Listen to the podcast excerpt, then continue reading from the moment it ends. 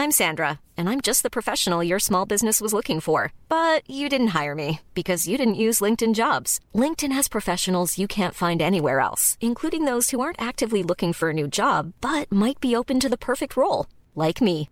In a given month, over 70% of LinkedIn users don't visit other leading job sites. So if you're not looking on LinkedIn, you'll miss out on great candidates like Sandra. Start hiring professionals like a professional. Post your free job on linkedin.com/spoken today. Hey, I'm Ryan Reynolds. Recently, I asked Mint Mobile's legal team if big wireless companies are allowed to raise prices due to inflation. They said yes. And then when I asked if raising prices technically violates those onerous two-year contracts, they said, "What the f*** are you talking about? You insane Hollywood ass." So to recap, we're cutting the price of Mint Unlimited from $30 a month to just $15 a month. Give it a try at mintmobile.com slash switch. $45 upfront for three months plus taxes and fees. Promo for new customers for limited time. Unlimited more than 40 gigabytes per month. Slows. Full terms at mintmobile.com. Vox Polony.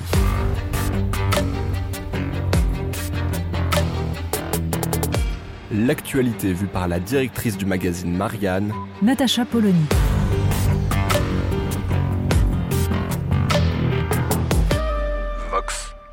On ne s'étonnera pas qu'aucune foule en délire n'ait envahi les rues de Paris à l'annonce de la nomination d'Elisabeth Borne. L'insoutenable suspense entretenu par Emmanuel Macron pour enjamber les législatives comme il a effacé la présidentielle n'a pas suffi à créer la moindre attente ailleurs que dans les rédactions et les allées du pouvoir. Et les soubresauts de dernière minute, la mise à l'écart d'une Catherine Vautrin coupable de conservatisme, ne font que confirmer l'impression née de cette longue liste des envisagées, contactées ou putatives. Elisabeth Borne n'est là que par défaut. Même si son nom avait surgi dès le départ au motif qu'elle remplissait le principal critère, être une femme, sans être, principal risque, une novice, elle est ce choix évident et facile qui s'impose quand rien d'autre n'a été possible. Mais ce faisant, elle est aussi, et surtout, un révélateur au sens chimique du terme. Elisabeth Borne n'existe pas. Voilà ce que nous démontre sa nomination par Emmanuel Macron. Il existe bel et bien un Premier ministre, c'est-à-dire un homme qui détermine et conduit la politique de la nation, qui choisit, avec le président de la République, les ministres et jusqu'au directeur de cabinet. Un homme, pourtant, qui n'est pas responsable devant l'Assemblée nationale, et ne rend finalement de compte qu'à celui qui l'a nommé et que la constitution trafiquée de la cinquième, comme le paysage politique fracassé, rendent intouchable. Alexis Colère, dans la foulée de la nomination d'Elisabeth Borne, a été prolongé à son poste de secrétaire général de l'Élysée. Une longévité exceptionnelle. Il aurait contribué, dit-on, à écarter de Matignon toutes les personnalités trop politiques. Il fallait un exécutant. Et voilà qui tombe bien. Elisabeth Borne et Alexis Colère ont déjà travaillé ensemble. Quand elle était au cabinet de Ségolène Royal et lui au cabinet d'Emmanuel Macron à Bercy. Ils avaient œuvré pour consentir aux sociétés d'autoroutes un prolongement de leurs concessions à des tarifs exceptionnels, un cadeau à plusieurs milliards. Elisabeth Borne n'existe pas autrement que comme la somme des critères qui ont présidé à sa nomination. Une femme, technicienne, habituée aux, habituée aux négociations, puisqu'il faudra faire avaler la réforme des retraites, autoproclamée de gauche. De gauche? Vraiment? Mais de celle dont les journaux peuvent écrire qu'elle est capable de porter des réformes qui plaisent à la droite.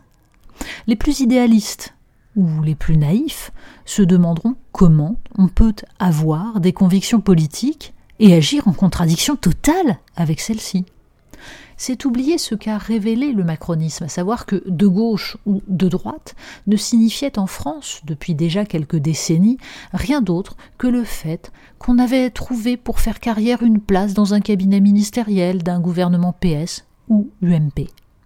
Rien à voir donc avec des convictions encore moins avec une lecture précise de l'état du pays et des mesures à prendre pour répondre aux multiples crises, qui expliquent que 42% des électeurs aient pu mettre un bulletin Marine Le Pen dans les urnes au second tour de l'élection présidentielle, ou que 16 695 014 citoyens aient choisi de s'abstenir ou de voter blanc ou nul.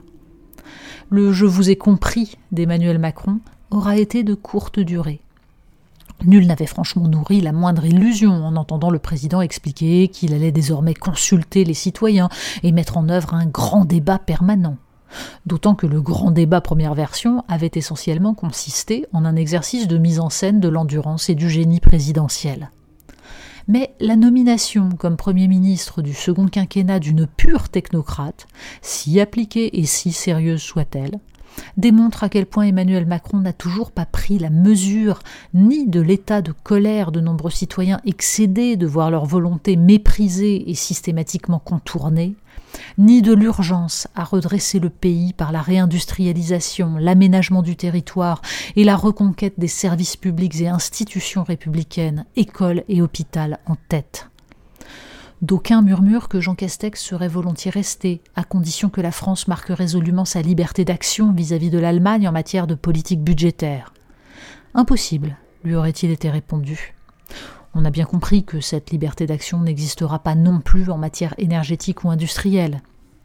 La France continuera, pour grappiller quelques avancées vers un fédéralisme européen moins synonyme de paralysie, de brader son industrie de défense ou de sacrifier son agriculture aux appétits hégémoniques de son voisin.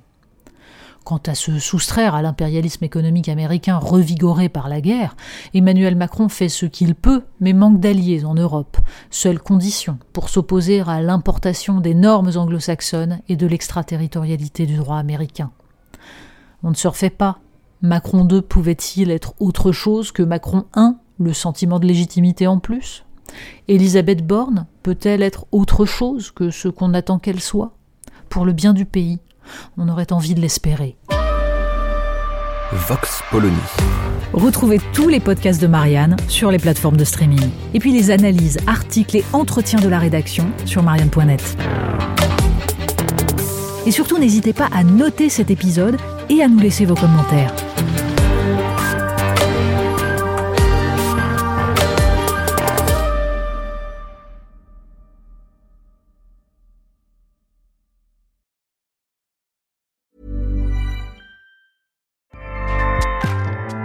ACAST powers the world's best podcasts. Here's a show that we recommend.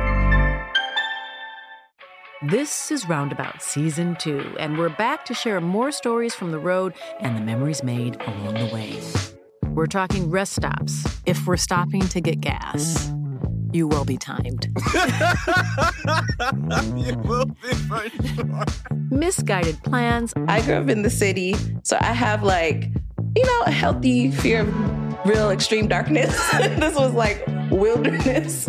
A lot of laughs. Y'all weird, but you, yeah, you, you were different. Like you were real different, bro. I can't really put my finger on it. And so much more. Just goes to show that unexpected yeah. things sometimes are the best when it comes to a road trip. Roundabout Season 2, presented by Nissan, is live now with new episodes rolling out every Thursday. Listen and subscribe wherever you get your podcasts.